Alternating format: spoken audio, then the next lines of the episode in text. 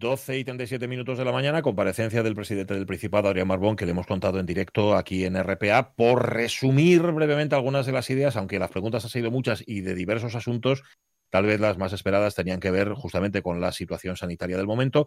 Vamos a quedarnos con la parte más positiva, o tal vez la botella medio llena, que es que en efecto estamos en el punto más crítico de esta tercera ola, pero apuntado Adrián Marbón, podríamos estar también llegando al pico. La incidencia en estos 15 días, la acumulada, supera los 600 contagios por cada 100.000 habitantes. Es decir, la situación es preocupante, pero eh, digamos que la pandemia ha empezado a aflojar. Podría ser uno, de los titulares, aunque a partir de la una de la tarde le contaremos más y los servicios informativos de esta casa harán el pertinente resumen.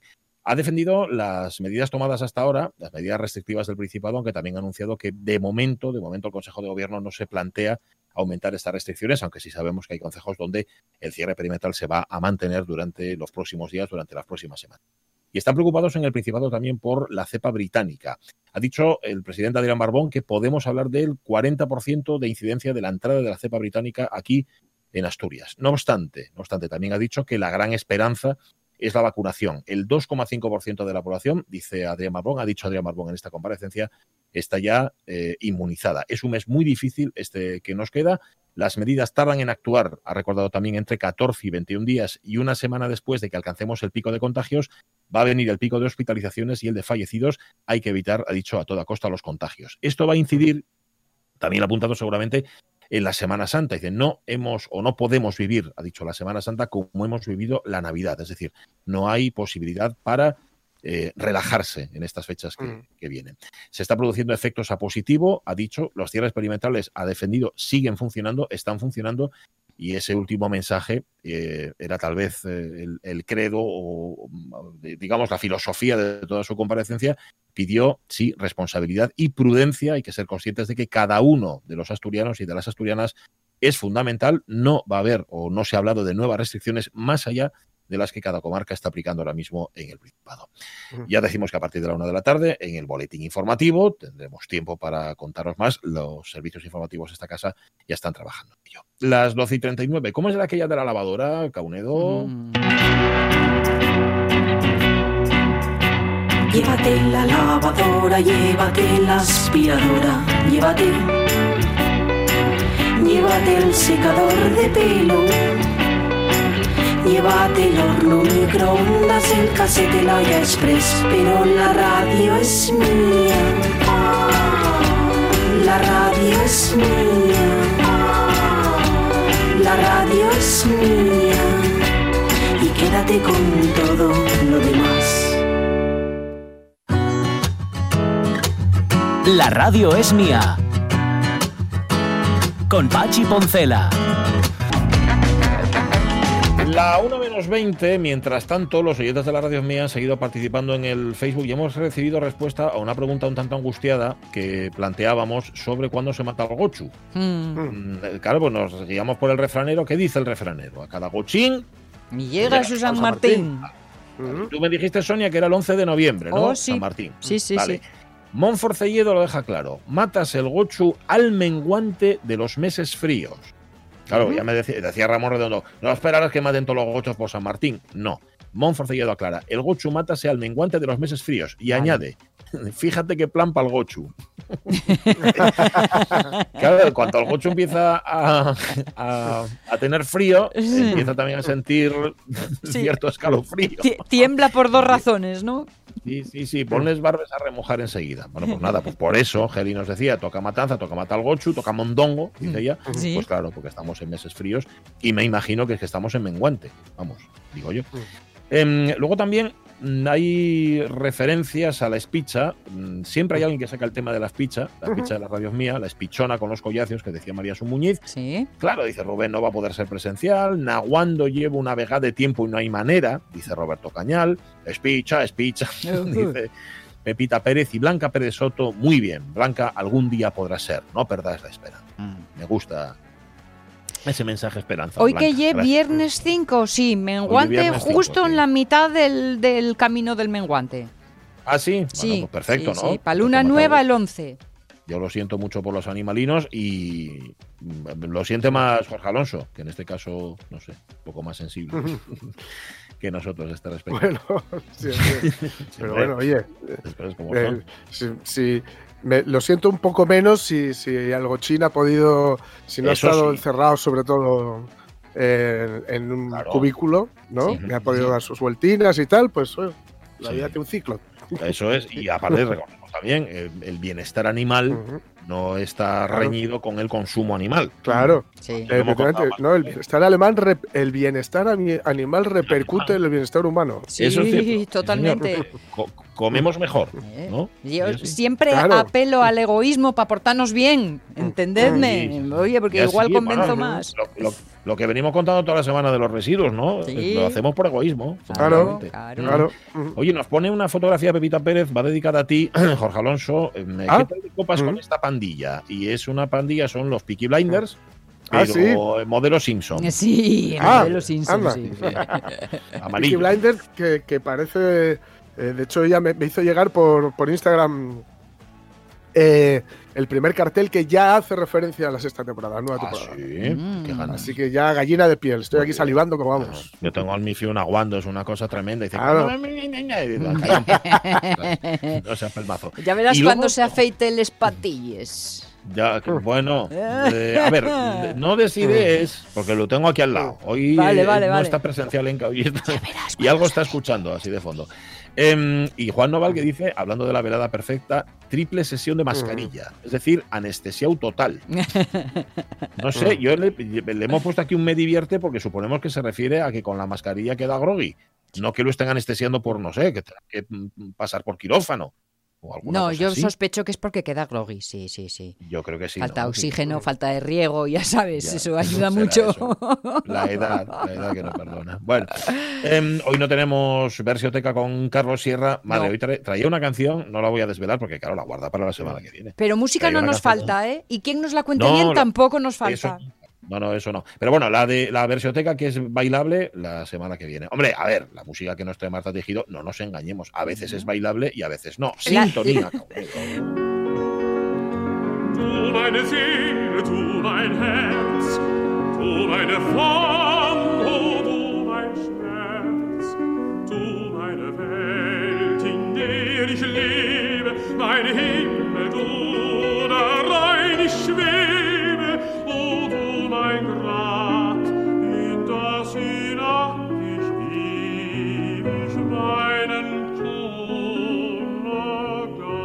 ¿Cómo estás, Marta Tejido? Buenos Hola, días. buenos días a todos.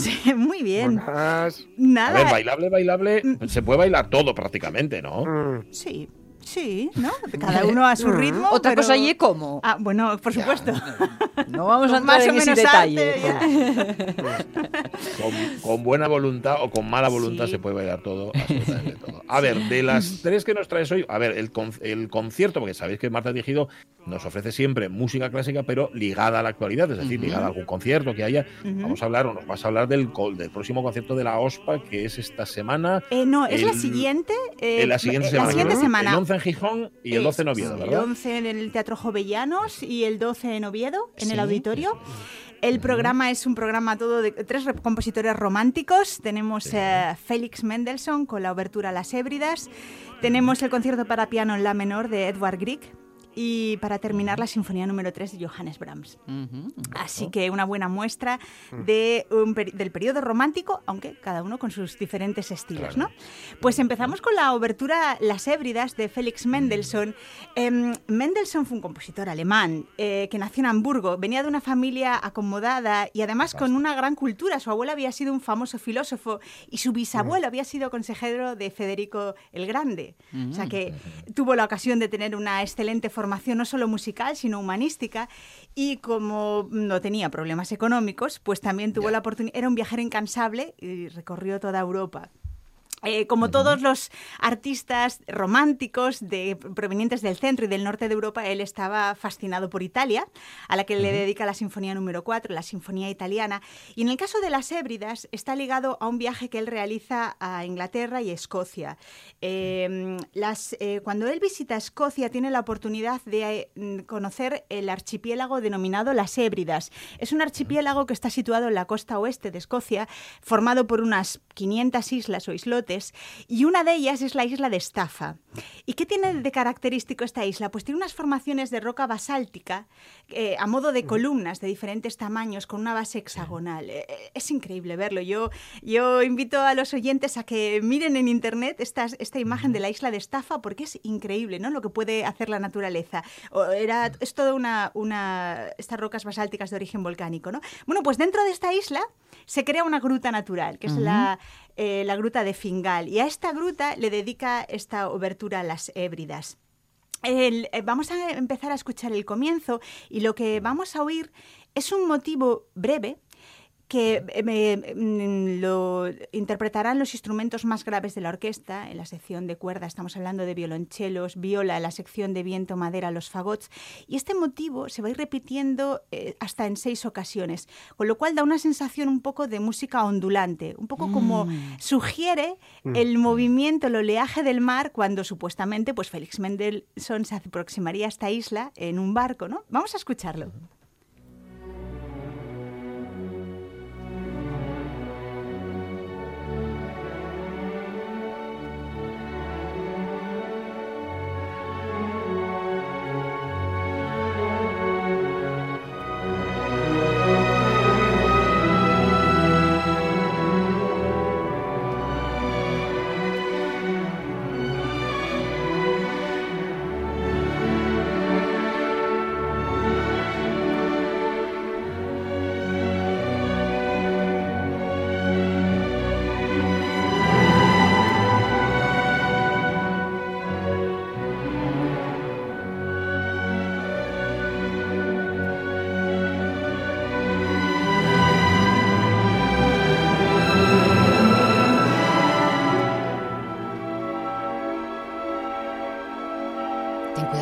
Salpica.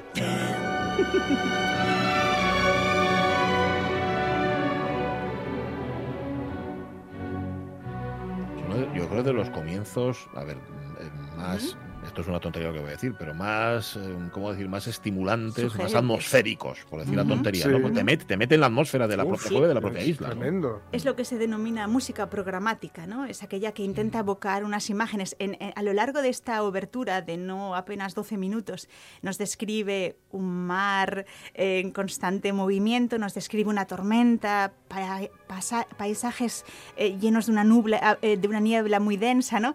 la verdad es que es una obra pues, no sé, mm. muy interesante. Em, hay que recordar también que la obertura, que hasta finales del siglo XVIII era una obra por así decirlo, que mm, era una especie de, estructura breve inicial que daba entrada mm. a obras de mayor tamaño. Sin embargo, ahora ya es una obra que funciona por sí misma, la abertura de concierto. ¿no? claro, es, que, los oyentes se pueden preguntar, ¿obertura de qué? ¿Qué es lo que abre? Claro, mm. pues. Bueno, en este caso, concierto abre, ¿no? Eh, eh, eh, eso, abre el concierto, pero la forma ya de por sí es la abertura, tiene en esta época ya es absolutamente independiente, ¿no?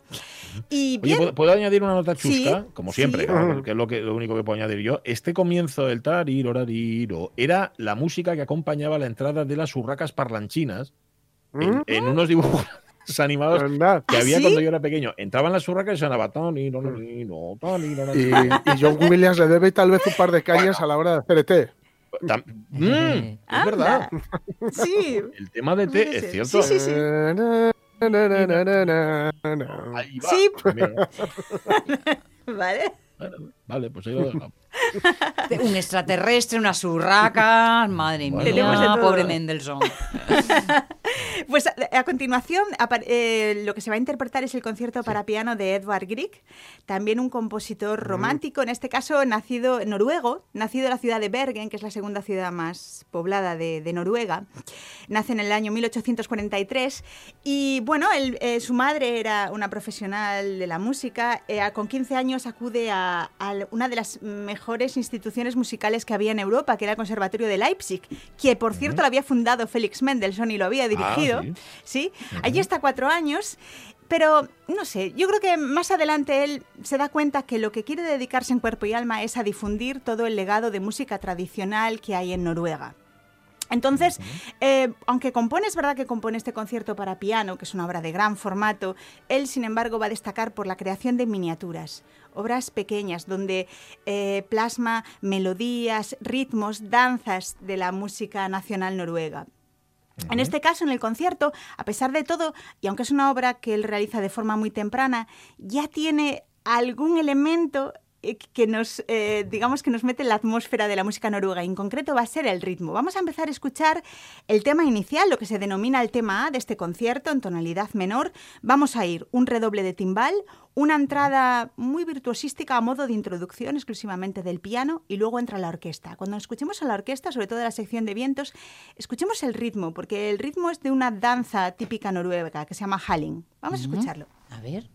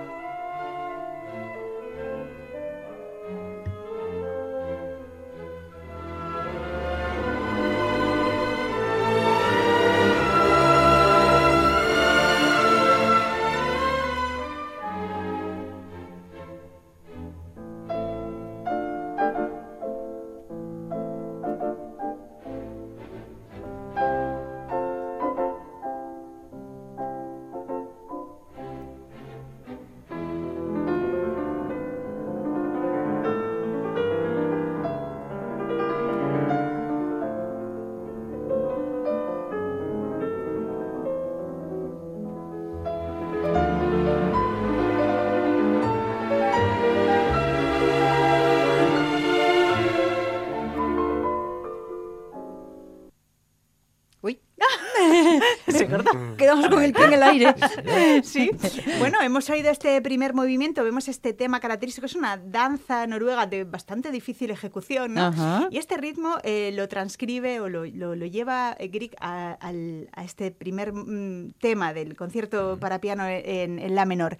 Y ahora para escuchar, para que también vean los oyentes lo que significan cuando hablamos de temas contrastados, temas A y B tan típicos en todas las formas musicales durante siglos en la música clásica occidental, vamos a ver cómo ese tema B va a ser en una tonalidad mayor, va a tener un carácter mucho más lírico y va a estar protagonizado sobre todo por los instrumentos de cuerda.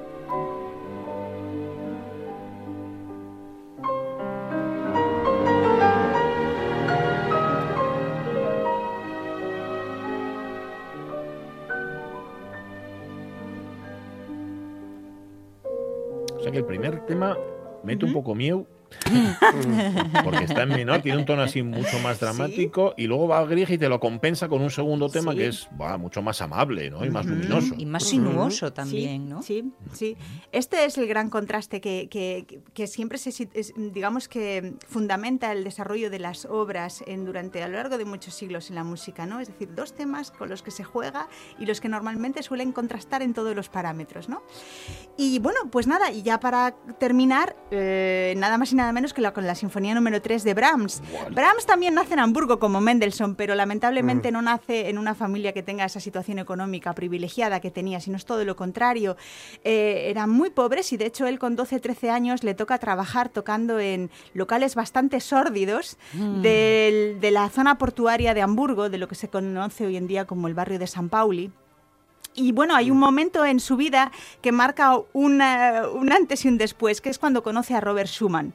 Robert Schumann, eh, él acude a su casa de Düsseldorf a presentarse porque, bueno, pues le, fascina la música de Schumann. Schumann le invita a tocar y cuando conoce obras de este jovencísimo compositor que solo tenía 20 años, pues queda tan abrumado que ve casi un nuevo Mesías y apuesta totalmente por mm. él. ¿Y cómo lo hace? Pues eh, escribiendo un artículo rotundo en el periódico que él había fundado hacía 10 años y que se había convertido como en el referente de toda la música en el centro de, Europa.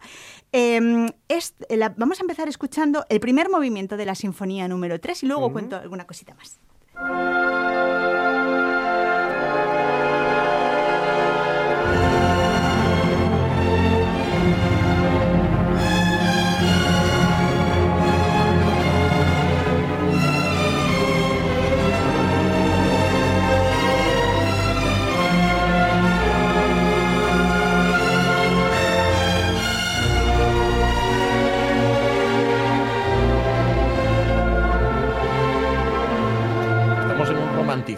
Ya como más elaborado, ¿no? Sí. en un post-romanticismo casi. Sí, además. arrebatado. Eh, Brahms eh, tuvo una circunstancia que generó mucha polémica porque él se enfrentó claramente a lo que era la nueva escuela musical que representaba Lizzie Wagner. Él, él no estaba de acuerdo con ese ideal romántico de que la música es una expresión de los sentimientos, sino que él decía que el arte, la música radicaba en, el dominio de la forma y de la técnica.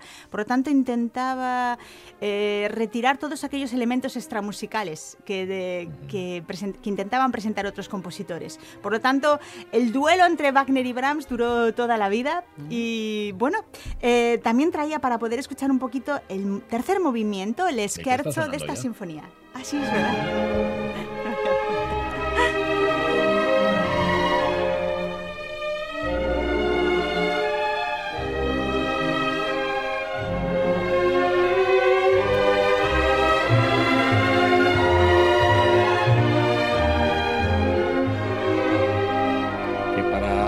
Melancólicos recalcitrantes como Jorge Alonso y compañía. Pues sí.